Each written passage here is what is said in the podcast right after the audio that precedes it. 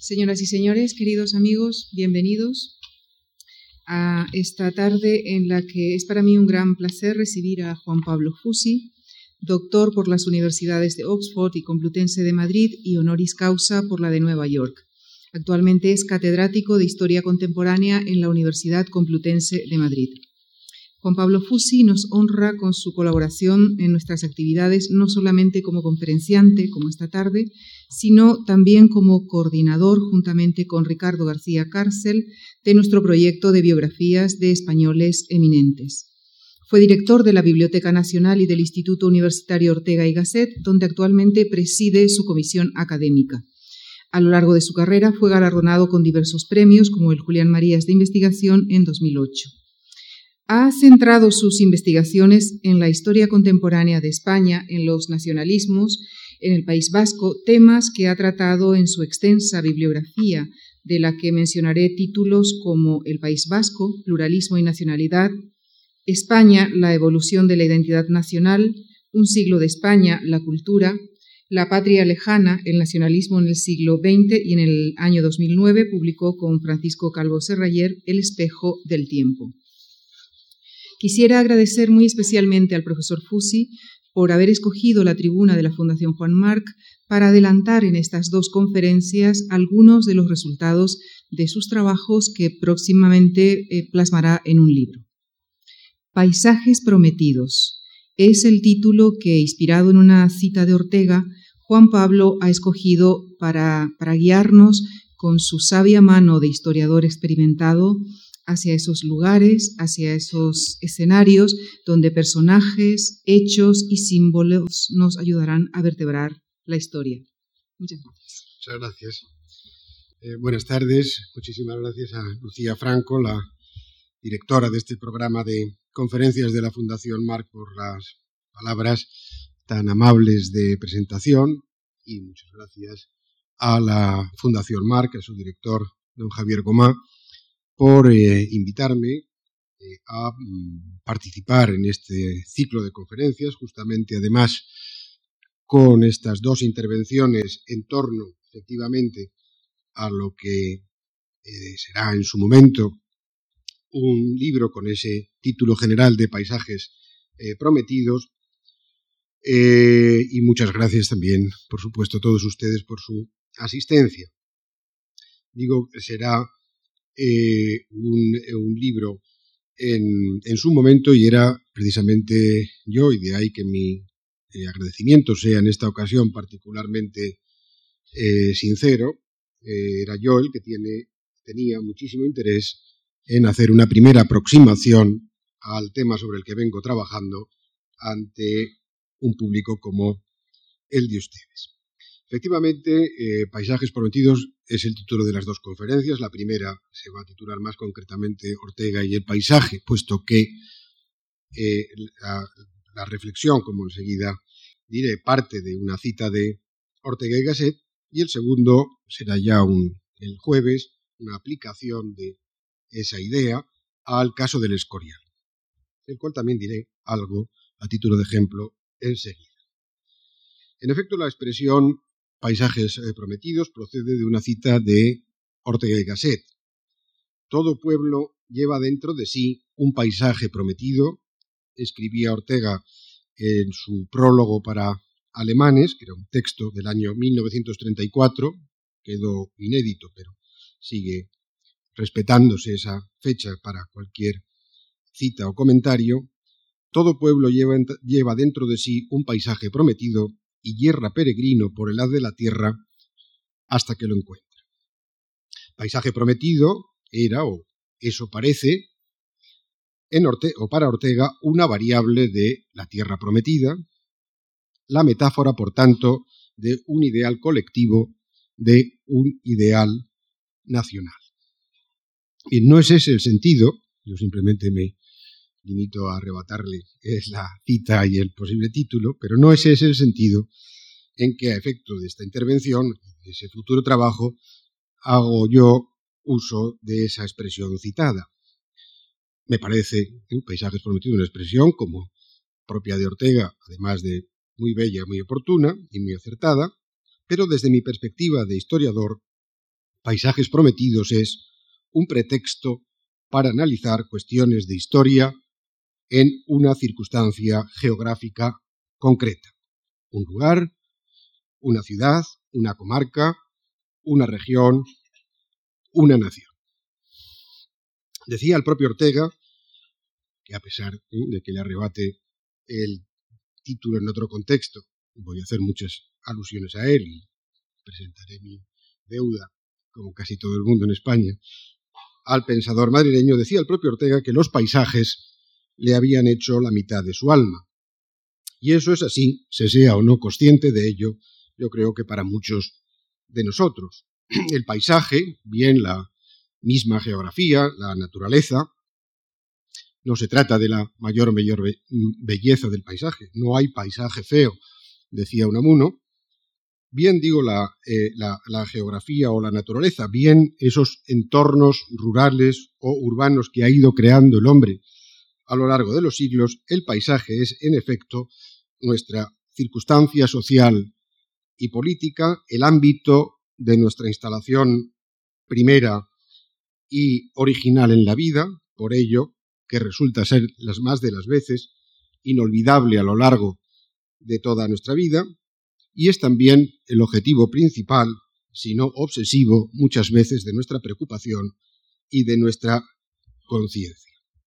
Los paisajes, en cualquier caso, disparan, o pueden hacerlo, la meditación del historiador. Por supuesto, mucho más así la del geógrafo.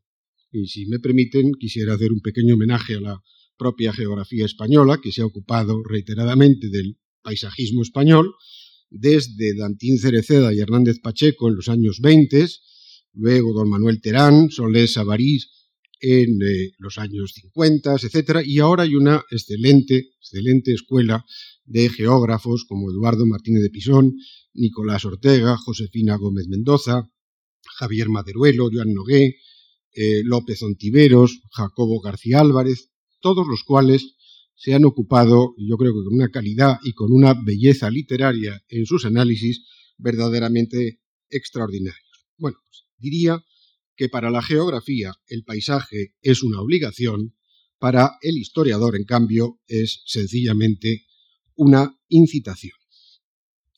La aproximación, por tanto, del historiador al paisaje es, por lo que vengo diciendo, otra forma de hacer historia, como creo que decía además en la presentación Lucía Franco. Los paisajes tienen en efecto significado histórico. Lo hay de todo. Hay, son lugares míticos, épicos, legendarios, imperiales, religiosos, filosóficos, literarios, políticos, son eh, siempre, y a mí esto me importa o creo que importa decisivamente para el historiador, los paisajes son siempre escenario o teatro de situaciones, cuando menos son eso, un escenario o un teatro de situaciones, que por cierto, teatro de situaciones es lo que en realidad es la historia, según otro filósofo, Jean-Paul Sartre. Dilucidar, por tanto, el paisaje puede ser así una vía para penetrar en la historia de un país. Ello exige crear categorías que hagan de unos paisajes o naturales o construidos o históricos, que haga de unos paisajes paisajes prometidos.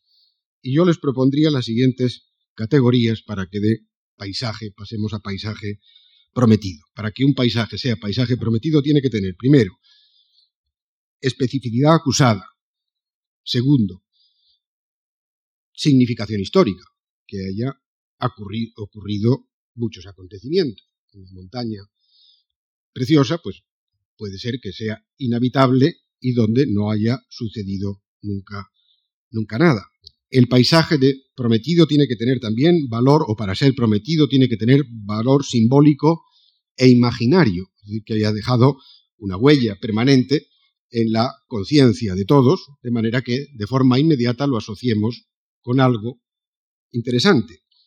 Tiene que tener también, en cuarto lugar, dimensión literaria, ensayística, artística, cinematográfica, es decir, una apoyatura, por lo menos para el historiador, o bien de numerosas obras de literatura que hayan escrito sobre ese sitio, o que el cine se haya ocupado de él o que un pintor, como por ejemplo Beruete y el Guadarrama, pues lo haya reiteradamente eh, pintado, algo diré enseguida de eso. Y finalmente, tiene que tener también interpretación relevante o ser sujeto de una interpretación relevante a poder ser historiográfica.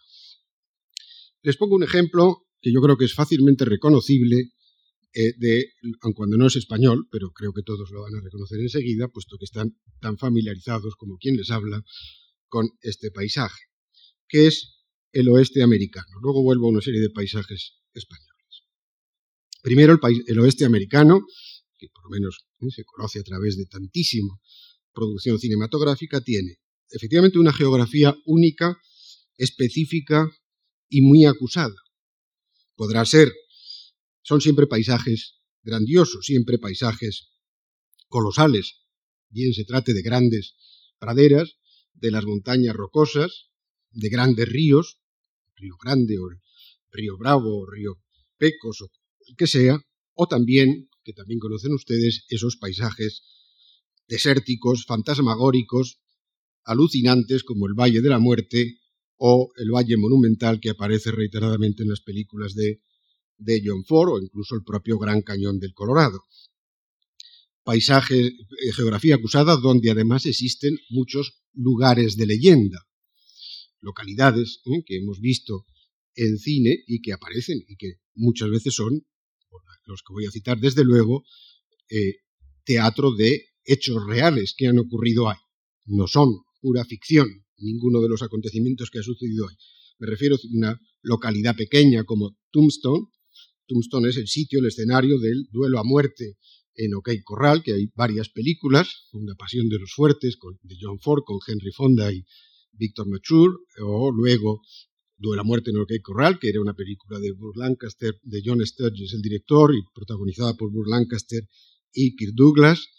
Eh, Wyatt Earp, la película que hizo eh, Lawrence Kasdan ya en el año 94, 1994, y que efectivamente fue escenario de un enfrentamiento armado entre este nombre que acabo de mencionar, Wyatt Earp, y sus hermanos, y un médico enfermo eh, de tuberculosis y alcoholizado, Doc Holiday, contra los eh, Clanton y los McClurry, unas familias que dominan la ganadería de la zona. Eso tuvo lugar en una fecha concreta, ese enfrentamiento es un hecho absolutamente real, el 26 de octubre de 1881, con tres muertos a tiros. Pero más lugares, por ejemplo, pues el sitio eh, donde se produce la masacre de el, eh, eh, soldados del séptimo de caballería mandados por el general Coster en la batalla de Little Big Horn, también tiene una fecha, es el 25 de junio de 1876, casi la revancha de ese acontecimiento, que es la masacre de, en una reserva india, rodilla herida, eh, por el séptimo de caballería, donde mueren unos 150 indios, en la mayoría, en su mayoría mujeres y niños, tantos otros lugares, han visto también algunos de esos fuertes que aparecen en las películas del oeste, muchos no solamente han existido, sino que existen y se pueden visitar ¿eh? y siguen siendo eh, parte fundamental de la, del recuerdo de lo que es el oeste. Por tanto, primero tiene, repito, una, eh, una geografía única y muy acusada. Segundo lugar, tiene una gran significación histórica. La expansión al oeste entre 1840 y 1900 es un, o fue un hecho verdaderamente decisivo para la creación de los Estados Unidos. Una expansión vinculada a la construcción de los ferrocarriles, a la expansión de la agricultura y la ganadería. Recordarán de una manera además verdaderamente sorprendente y que es, por lo menos desde la Edad Media, casi inédita para el hombre occidental, que es esa carrera en algunos estados de, para, de colonos para apropiarse y apresar eh, eh, tierras que luego pasan a ser de su propiedad, tierras abiertas, tierras libres, que ese estado les concede a quien se establezca allí simplemente por presura, por apresamiento de la, de la tierra, expansión de la agricultura y de la ganadería, desarrollo de la minería, guerras indias, la cultura del bisonte, etcétera, etcétera. En tercer lugar, tiene un gran valor simbólico e imaginario. El oeste es una épica de violencia, de justicia y de libertad. Es una especie de...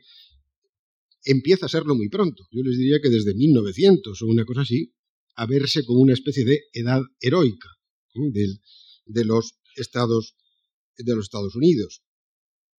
Tiene, en cuarto lugar, una gran dimensión literaria, ensayista, ensayística y cinematográfica, al hilo de tantísimos libros, novelas, novelas, buenas novelas, de kiosco, eh, películas, series de televisión, ha ido legando, o hay un legado de mitos, nombres, semihéroes, justicieros, pistoleros, vaqueros, militares, indios, de nombres, de personalidades que han existido y que todos ustedes conocen. Billy el Niño, la persona que le dio muerte, Pat Garrett. Hoy he visto en, el periódico, en los periódicos, que no sé qué canal, anuncian que se proyecta a las once y cuarto Pat Garrett y Billy el Niño, película del año 90, 90 por ahí, de eh, Sam Peckinpah. Bueno, pues estos dos, Jesse James, nombre que mencionaba antes, Wyatt el general Castle, Toro Sentado, Cochise, Caballo Loco, Jerónimo, son todo personas reales, son imaginación o de la juguetería infantil de hace unos 20 años, ni muchísimo menos solo de la literatura de, de divulgación. Nombres unidos a esos lugares, pues que no son tan familiares como los héroes de la Iliada o de los círculos o del ciclo artúrico o para ser más exactos, puesto que el oeste se parece a lo que voy a decir a continuación, nombres de los romances y canciones de gesta eh, medievales y que han quedado grabados ¿eh? en la memoria e imaginación casi del mundo entero. Y por último y en quinto lugar, el oeste tiene una interpretación historiográfica muy relevante, que es la tesis de la frontera del historiador Frederick Jackson Turner, Turner españolizar su pronunciación, que expuso eh, en una eh, conferencia con el título La significación de la frontera en la historia americana, que fue la conferencia inaugural de la Expo Universal de Chicago de 1893 y que ha sido una de las tesis más fructíferas de toda la historia norteamericana, en que argumenta, o el argumento es, que la frontera la expansión al oeste, no las colonias puritanas, habían hecho, los estados, habían hecho de los Estados Unidos una comunidad democrática, una sociedad abierta, cuyos rasgos básicos eran justamente los de la frontera, la oportunidad del individuo para prosperar y los ideales de la frontera, la justicia y la libertad. No crean que esa es una tesis que pasó ¿eh? Eh, de forma anodina. Ya Turner es uno de los tres o cuatro eh, grandes historiadores norteamericanos del siglo XIX que nuestra tradición cultural es ajena eh, a esa tradición y no tenemos ninguna obligación de conocerlos, pero, pero sí hubo historiadores españoles que se hicieron eco de esa tesis. El más conocido es don Claudio Sánchez Albornoz, eh, que aplicó la tesis de la frontera norteamericana a la constitución y origen de Castilla, como una sociedad libre, una sociedad de frontera en la reconquista de hombres libres, por lo menos en su primer momento. Y además donde la caballería, en el caso de Castilla en el siglo X-XI, había sido determinante exactamente igual que en el oeste eh, norteamericano. Bueno, dicho así, a través del ejemplo del oeste, creo que esa propuesta en la que vengo trabajando, Paisajes Prometidos, resulta tal vez más comprensible, no sé si más convincente eh, enumero los paisajes y así pongo algunos ejemplos de lo que estoy trabajando para ese. El, hay muchísimos más. Yo no pretendo en absoluto ni que los que yo voy a proponer son de más interés que otros. A mí me interesan. Hay otros que la geografía ya ha trabajado suficientemente sobre ellos y por tanto uno no diría más que ineptitudes entrando a lo que ya está mucho mejor dicho que lo que uno puede decir les digo y les cito los que a mí me ocupan.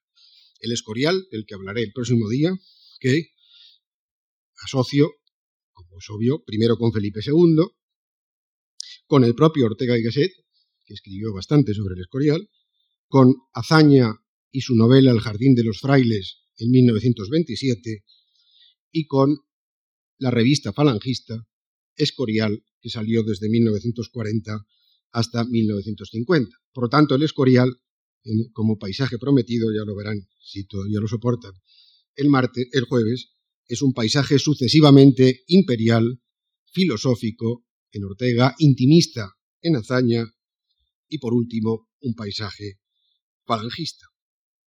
Toledo, segundo tipo de paisaje, muy obvio, pero la ciudad, decía Rilke, del cielo y de la tierra, paisaje árido, integral, eh, insumiso, la montaña de la, aparición, un asombro permanente. En 1910, cuando viajó sobre él, para Marañón, que escribió libro Elogio y Nostalgia de Toledo en el año 40 o 41, para Marañón un símbolo de España. Pero, sobre todo, y nunca mejor dicho, un verdadero teatro de situaciones, digo por la configuración geográfica de la ciudad. Una ciudad conciliar y visigótica, mozárabe, la clave o una de ellas de la Reconquista, la ciudad que seguimos llamando de las tres culturas, no lo tanto, por lo menos fueron muy conflictivas esa convivencia entre cristianos, musulmanes y judíos, la ciudad primada desde el siglo XIII, sede de la eh, arzobispo eh, primado de España, ciudad comunera, Padilla y María Pacheco, ciudad imperial, que creemos muchas veces que se llama imperial por, por Carlos V, pero es muy anterior a eso. El título de ciudad imperial se lo dio Alfonso VII. Pero bueno, que asociamos ¿eh? a, a, Carlos V y el, el Alcázar, la ciudad del Greco, la ciudad romántica porque varias de las leyendas más conocidas del romanticismo español, Zorrilla, Becker, están en a mejor eh, juez, eh, mejor testigo, a buen juez, mejor testigo, eh, varias otras, el Cristo de la Vega, es decir, hay unas cuatro o cinco de las leyendas románticas de Becker suceden en Toledo y también trabajos o libros o historias de eh, poemas largos del Duque de Rivas, de, del propio Zorrilla, Ciudad Galdosiana, por la novela sobre todo Ángel Guerra, además del gusto que tenía Galdós por esa ciudad, Ciudad Muerta, para la generación del 98 y uno de los símbolos de la España muerta para esa generación, para Baroja, para Zorín, para Blasco Ibáñez, que escribe una novela que se llama La, la Catedral, la eh, ciudad, a partir de un determinado momento, ese símbolo de España, con Barrés, Marañón, Cosío y sus trabajos sobre el greco, pero también esa la realidad del Toledo del XIX tiene poco que ver con la visión romántica de ese propio Toledo, una ciudad ¿eh? que es una capital de provincias desde 1833 y una ciudad modesta provinciana, sede ¿eh? de distintos tipos de instituciones y de formas de trabajo, y que además es una ciudad militar, donde está la Academia General Militar y donde se produce en el año 1936 pues todo el episodio del Alcázar de Toledo.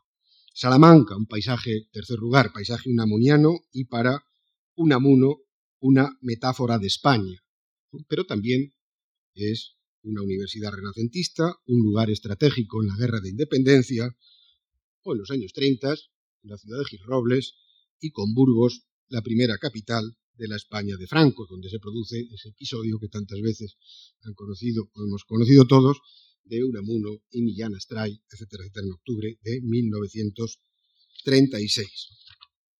El Ampurdá de Jospla, que comienza diciendo el Ampurdá es ante todo un paisaje, que sería también, parafraseando lo que acabo de decir de Salamanca, es una metáfora de Cataluña.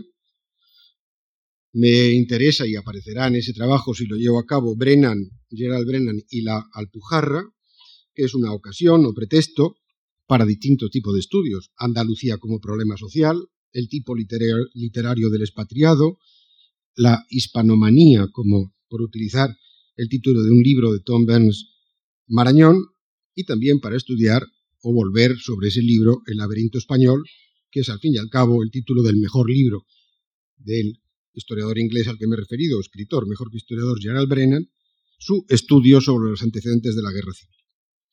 Hay más, les digo solamente, y así llevo el agua a mi molino, hay otros cuatro o cinco más, pero termino, termino esta parte de ejemplificar lo que son los paisajes prometidos con mi propia ciudad natal, eh, San Sebastián.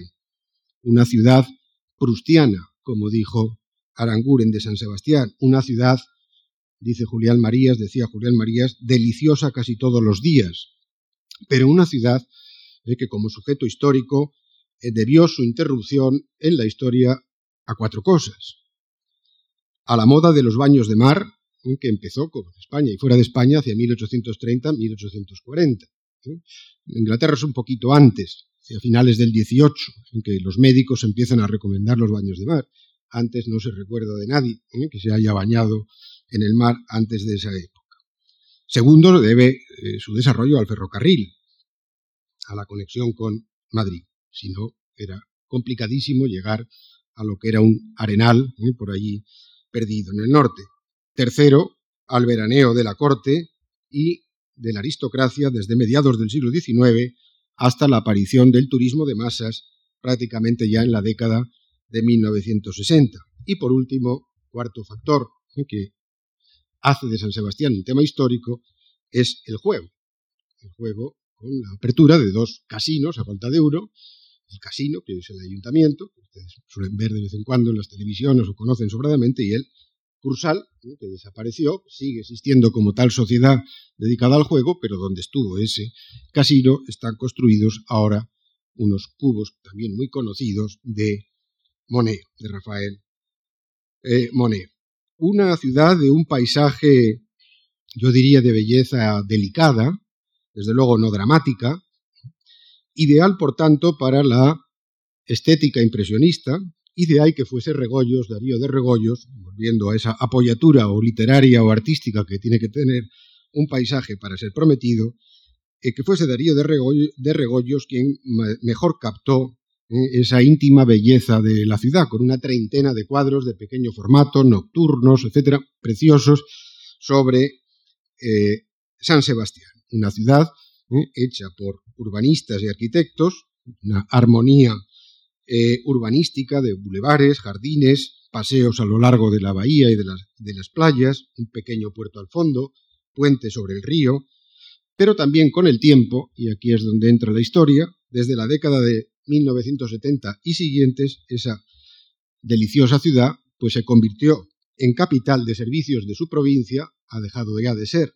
¿eh? esa función de veraneo aristocrático y elegante, y no solamente es la capital de servicios de su provincia, que como esta, epicentro muchas veces de la violencia de ETA. Y eso también tendría ¿eh? y tiene su apoyatura en una serie de novelas de Raúl de Ragarrido, de Ramón Saizar Vitoria, etcétera, No les insisto, hay más paisajes, pero con eso creo que eh, por dónde va a ir mi trabajo o qué quiero decir cómo puede interpretarse esa idea de paisajes prometidos queda suficientemente, o creo, espero, clara. Por tanto, se trata ¿eh? de plantear muchas cosas, cosas eh, o muchas cosas sobre la historia de España, sobre España como nación, por ejemplo, al hablar del Escorial, de Toledo, de Salamanca, añadan La Mancha o tantos otros sitios, el problema regional a través del paisajismo de Pla y de la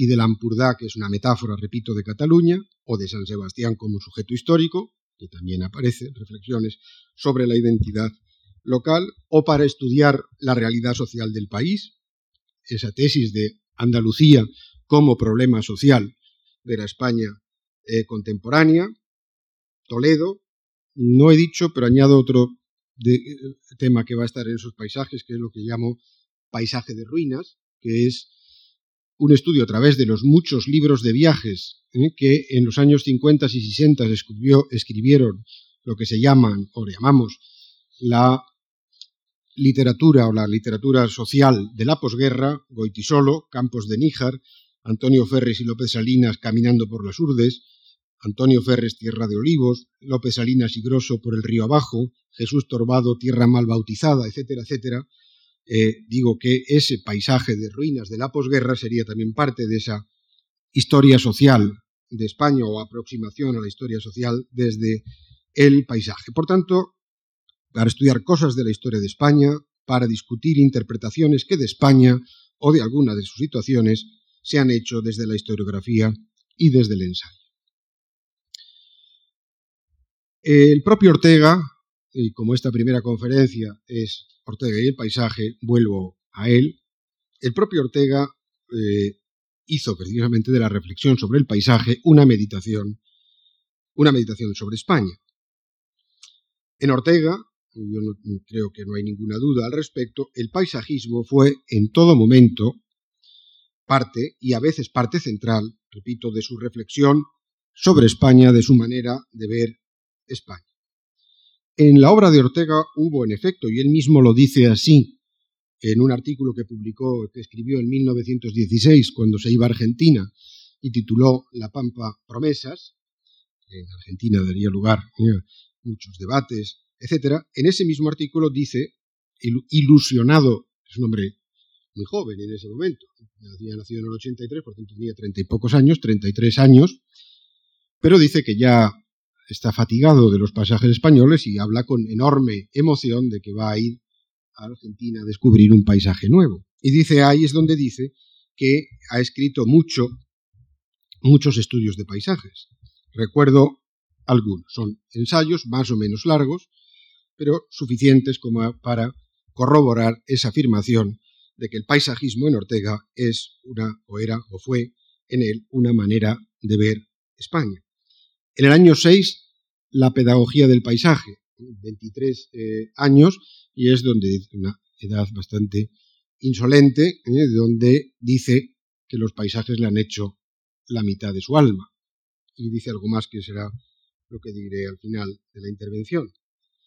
El año 11, libros de Andar y Ver. La expresión Andar y Ver le gustaba mucho, le atribuye, dice que la manera con que muchos viajeros del mundo musulmán titulan sus libros de viaje, Andar y Ver.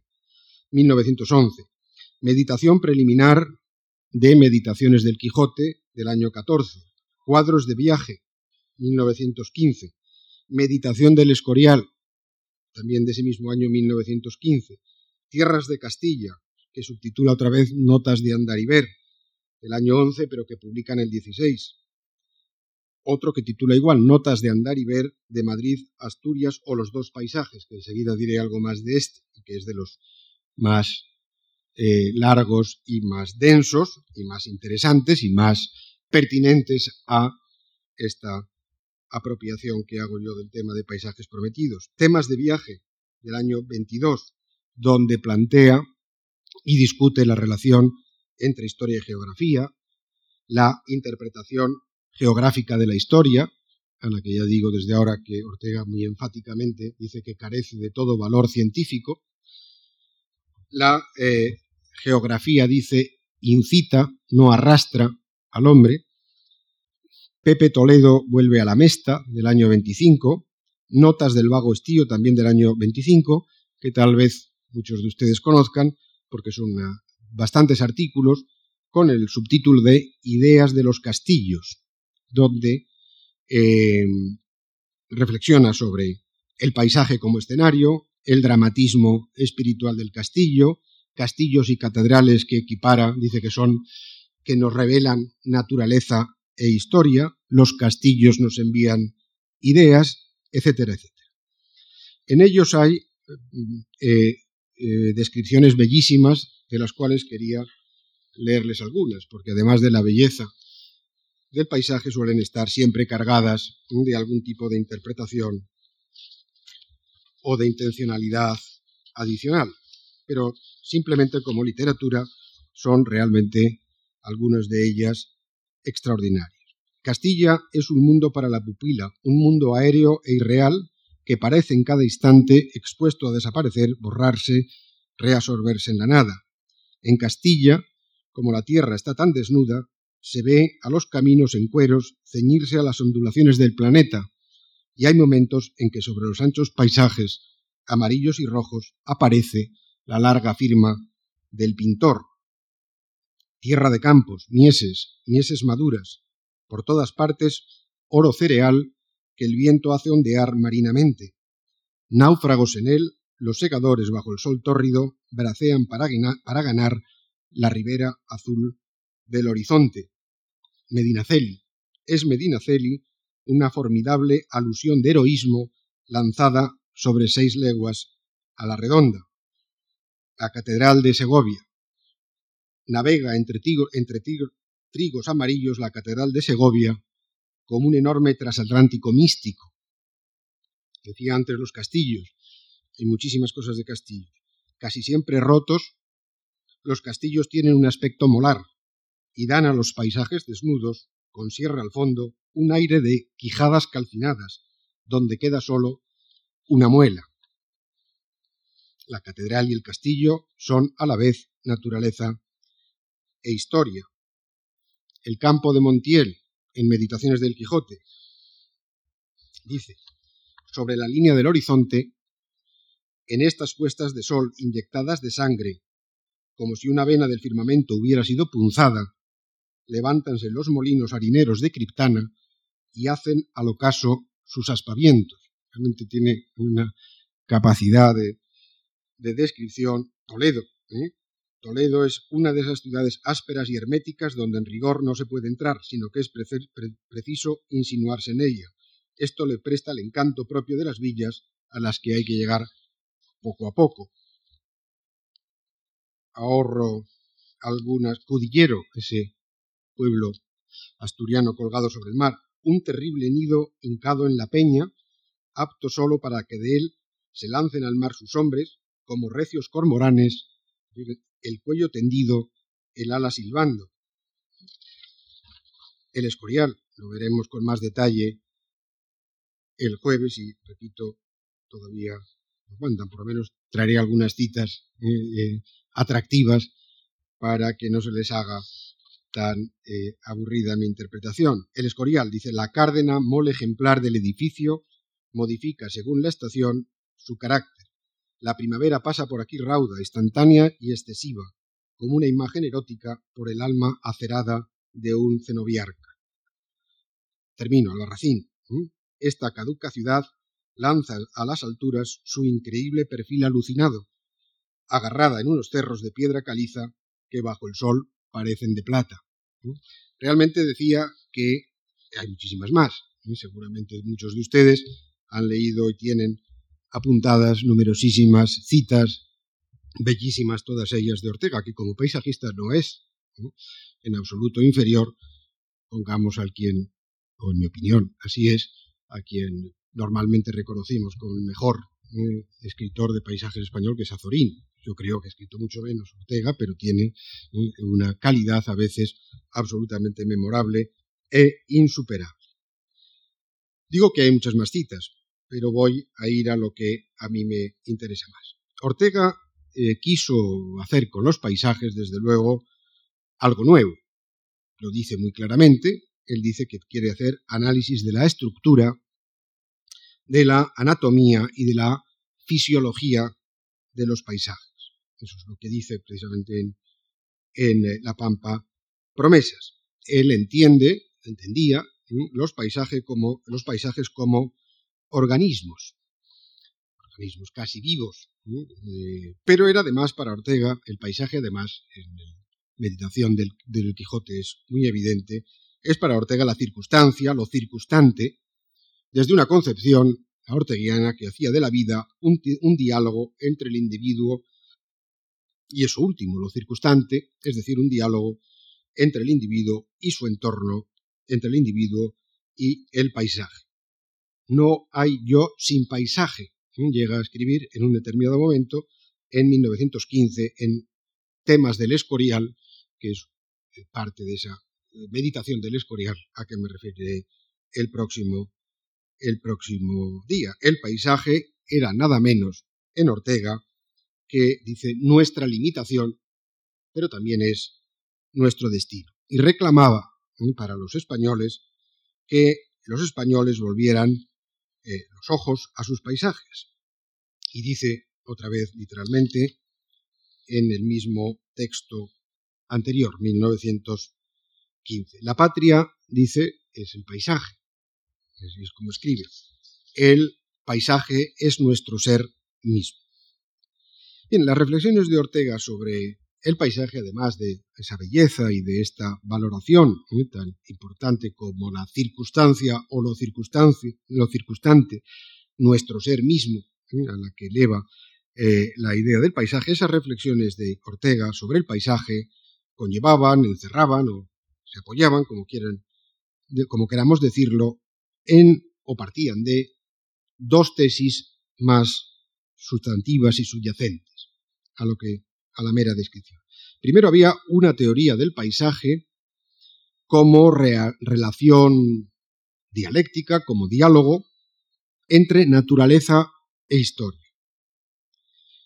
Tesis eh, que llevaba Ortega, antes he dicho algo de eso, a rechazar todo determinismo geográfico en la historia y afirmar, en contra del determinismo geográfico en la historia, la autonomía de la realidad histórica. Dicho de otro modo, los paisajes, eh, la geografía no condicionarían la historia, simplemente decía antes, citándole, la incitan.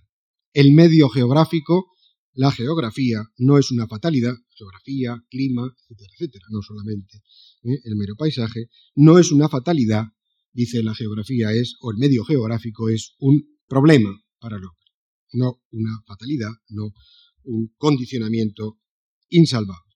Lo dijo muy gráficamente, eso lo escribe en uno de los textos que he citado, temas de viaje del año 22. Ahí mismo dice, muy gráficamente, hablando de Castilla y del, y del paisaje castellano.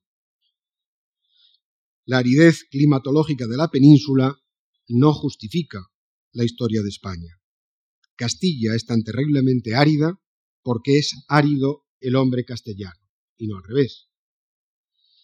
Por tanto, hay primero, repito, una tesis, una teoría del paisaje como esa relación entre el individuo y eh, la naturaleza, la geografía, eh, el medio geográfico, en la cual la primacía estaría la autonomía del individuo y de la que resultaría que el paisaje es más expresión del alma del hombre que al revés, el alma del hombre condicionada o resultado del paisaje. En cualquier caso, ¿eh? es, el paisaje es un problema, la geografía es un problema, la geografía no arrastra la historia, en todo caso la incita.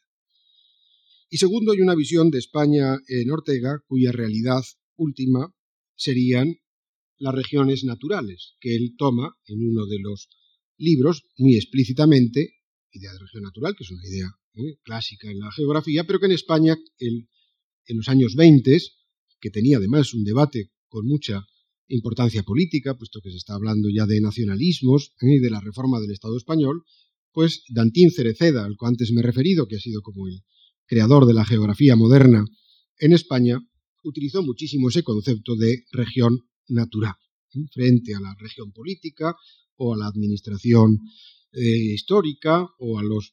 Hay unas regiones naturales, el Valle del Ebro, los Pirineos, esa es la verdadera, grandes comarcas tradicionales. Esa es la verdadera realidad geográfica de España. En Ortega, en su visión de España, pues también eh, aparecería como eh, última, última realidad la región natural, las regiones naturales y en buena medida la provincia, de la cual Ortega fue siempre, por lo menos en los años 20, y ya no modificó rectificó esa opinión, ni siquiera en los años de la República, de la cual digo Ortega fue, eh, no digo que defensor o valedor, simplemente le interesó muchísimo siempre ese ámbito local de la realidad geográfica española. La España de Ortega era una España multiforme y los pueblos, dices, los pueblos españoles son repertorios de costumbres. Un ejemplo, el más claro y más evidente de eh, un texto que he citado antes, pero simplemente lo he mencionado y que ahora cito con más extensión. Pasó Ortega el verano de 1915 en Asturias, es cuando escribió eso de, de Cudillero, el nido colgado y el cormorán, se lanzan con un cormorán con el ala silbando.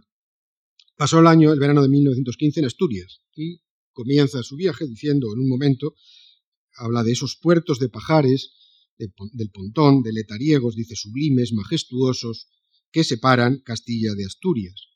Y concluye Ortega que para él, bueno, en lo que hacían ver, eran paisajes diversos y añade maneras de vivir distintas. Mirando hacia la meseta, dice desde, desde Pajares, ¿qué vemos? Tierra sin verdor, amarilla, roja, pura gleba, desnudo terruño, tal vez ¿eh? una hilera de chopos, unos cabezos, ¿eh? unas sierrezuelas, pueblos inhóspitos, luz diáfana. Mirando hacia Asturias, nieblas, valles, lomas, valles estrechos, blandos, húmedos, verdes, hórreos, caseríos. Aquí sí aparecen robles, sauces, hayedos, brumas suaves, plomizas, y dice, el valle es un pequeño mundo estable y completo. Ese desdén de la vida, eh, por la vida, eh, o de la vida, que para Ortega revelaba la aridez castellana, aparecía en otros ensayos de viajes y de paisaje de Ortega, rodeado de otras maneras de vivir en España. Tal vez un poco eh, convencional lo que dice, pero lo dice. Levante, que identifica con festival y decoración. El Cantábrico, con hogar confortable. Andalucía, perfume, postura, aire blando, Galicia, tristeza, lágrimas, melancolía. Los pueblos, concluye en el año 1925, son modos de existir radicalmente distintos. Esa visión eh, multiforme, esta visión multiforme de España, tendría para Ortega consecuencias políticas, que no voy a desarrollar, pero sí, por lo menos, a mencionar de alguna forma. En el año 1927, Ortega escribe un pequeño libro, primero son, como siempre en él, unos artículos que publica en el periódico en el que venía publicando desde 1917, en el periódico El Sol, varios artículos, que luego recoge en el año 31 como libro con el título de La redención de las provincias, y que es un libro que debe leerse siempre a continuación de España invertebrada de 1921, puesto que parece bastante evidente ¿eh? que es como una respuesta a lo que él ha dejado planteado, había dejado planteado en España eh, invertebrada, un país ¿eh? Desagregado por los particularismos, no necesariamente territoriales, que también ¿eh? en España invertebrada, sino él se adentró por otro camino ¿eh? sobre cómo se forman las naciones y en qué consiste una nación. La tesis de España invertebrada es que España no había tenido nunca minorías suficientes y que por eso, a la altura de 1921, estaba invertebrada. Primero se habría separado Flandes, luego Italia en el 18, luego América y, finalmente aparecen ahora eh, las eh, em, eh, demandas de los nacionalismos, de los que, a cuyos particularismos culpa al centro, no culpa a catalanes, vascos o gallegos, sino a la falta de minorías suficientes de verdadera vertebración nacional desde el centro. Bien, eso que España invertebrada pues dejó mm, eh, ese libro ahí y repito que creo que la redención de las provincias debe leerse como una segunda parte o una respuesta a ese estado, si está invertebrada, ¿qué hacemos aquí? ¿O cómo se puede esto rectificar? En la redención de las provincias, Ortega ¿eh? abogó, y abogaba de una manera muy explícita, por una reforma de la organización del Estado sobre la idea de la división de España. Él utiliza la expresión grandes comarcas en el 27 porque la censura, que no era muy fuerte, pero había una pequeña censura en la dictadura de Primo Rivera, no le dejaba utilizar la palabra regiones, pero sí está hablando de eso mismo, ¿eh? de regiones o grandes comarcas. Él habla de diez, evidentemente, bien, no en, el elenco que hace hay que añadir las islas, que en ese momento él da por sentado que son ¿eh? comarcas o regiones aparte que tienen que tener algún tipo de tratamiento específico, y bueno, salen 10, puesto que eh, no, no, considera ni, ni, entra en el asunto como nadie en, esos años, pues cosas como Castilla, como Cantabria separada ¿eh? de Castilla la Vieja, o La Rioja también separada de Castilla la Vieja, se hablaba de Castilla la Nueva, y la, valoración son unos 10, Navarra, pues él probablemente pensaba en ese momento, habla de la comarca vasco-navarra, desde el punto de vista de región natural, de región histórica, no de región política, no veía ningún obstáculo. Bueno, como sea, ¿eh? la idea de la división de España en grandes comarcas, diez grandes comarcas, a las que sí, con un lenguaje muy moderno, dice cada una con su gobierno y su asamblea legislativa propia. Lo interesante para volver a la idea del paisaje y a los pueblos como repertorios de costumbres distintas y maneras de vivir distintas, es que Ortega, evidentemente, no parte para nada, ni en ningún momento utiliza lenguaje de este tipo, ni de nacionalismos, ni lenguas, ni derechos históricos, ni etnicidad, eh, de, ni nacionalidades, todas esas palabras no aparecen absolutamente para nada.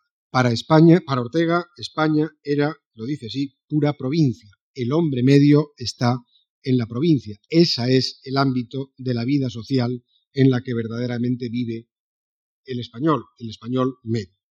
España es la provincia, dice. Arrojemos la provincia al agua de su propia responsabilidad. España solo se puede organizar sobre la base ¿eh? de esas grandes comarcas que a su vez integran las provincias. Como probablemente sepan ustedes, la provincia sin duda alguna, existe legalmente en España como órgano eh, de organización territorial desde la división de España en provincias en 1833.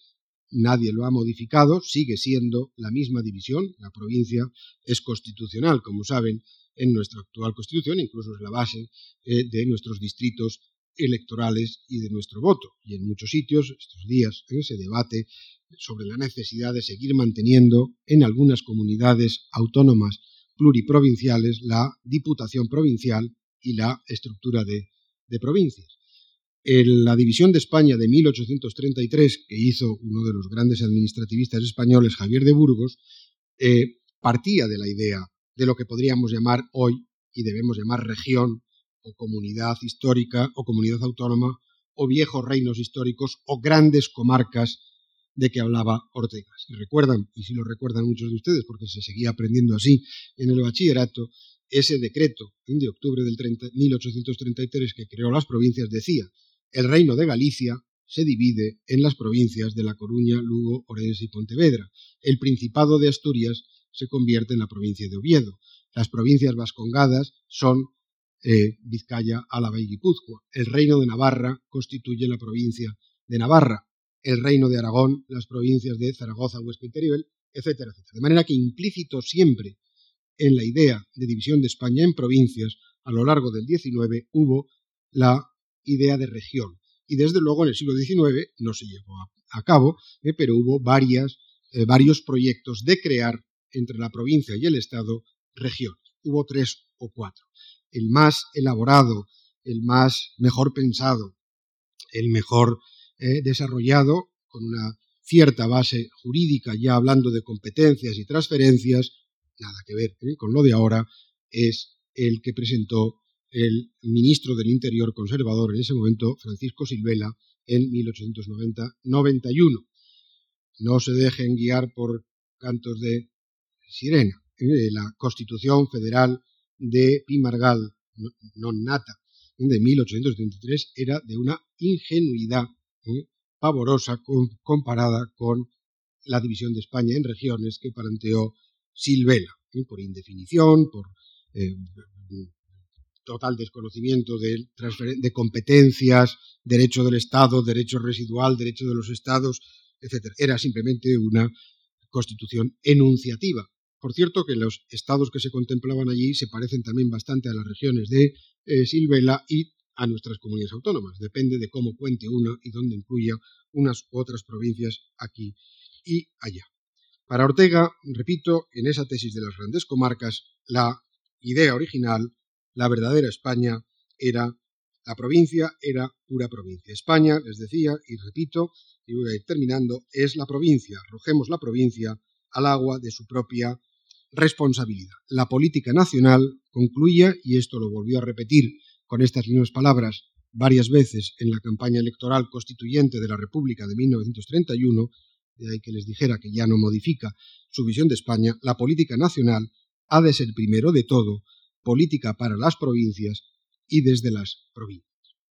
Ya ven que en el caso de Ortega, que servía de entrada a estos paisajes prometidos, el paisaje ¿eh? es una reflexión, evidentemente, bellísima sobre España, las regiones son maneras de vivir, las provincias son la realidad donde está el hombre medio, el hombre, el, labrador, el hombre que está, hablamos de 1928-29, donde todavía España es un país mayoritariamente rural, no totalmente rural como a veces ¿eh? se suele decir, pero porque ya hay casi un 50% de personas que trabajan en ciudades o en industrias o en servicios, nada que ver con lo de hoy, muchísimo más rural que la España de hoy. Hoy hay más estudiantes en la universidad, un millón y pico, que campesinos trabajando en el campo, unos 850 o 900 o 900 mil. Digo que la política nacional eh, en Ortega eh, debía basarse justamente en esa realidad a que le había conducido su análisis del paisaje, eh, que era la provincia, a su vez estructurada en grandes comarcas. Termino literalmente en el eh, artículo primero, este de 1906, ¿eh? en la que Ortega dijo, con 23 años, que los paisajes le habían hecho la mitad de su alma, decía Ortega que los paisajes le habían enseñado, 23 años, moral e historia. Bueno, yo moral no puedo enseñar, historia probablemente tampoco, pero para mí el paisaje es una manera, como les decía, de aproximarse a la historia. Muchas gracias. Thank you.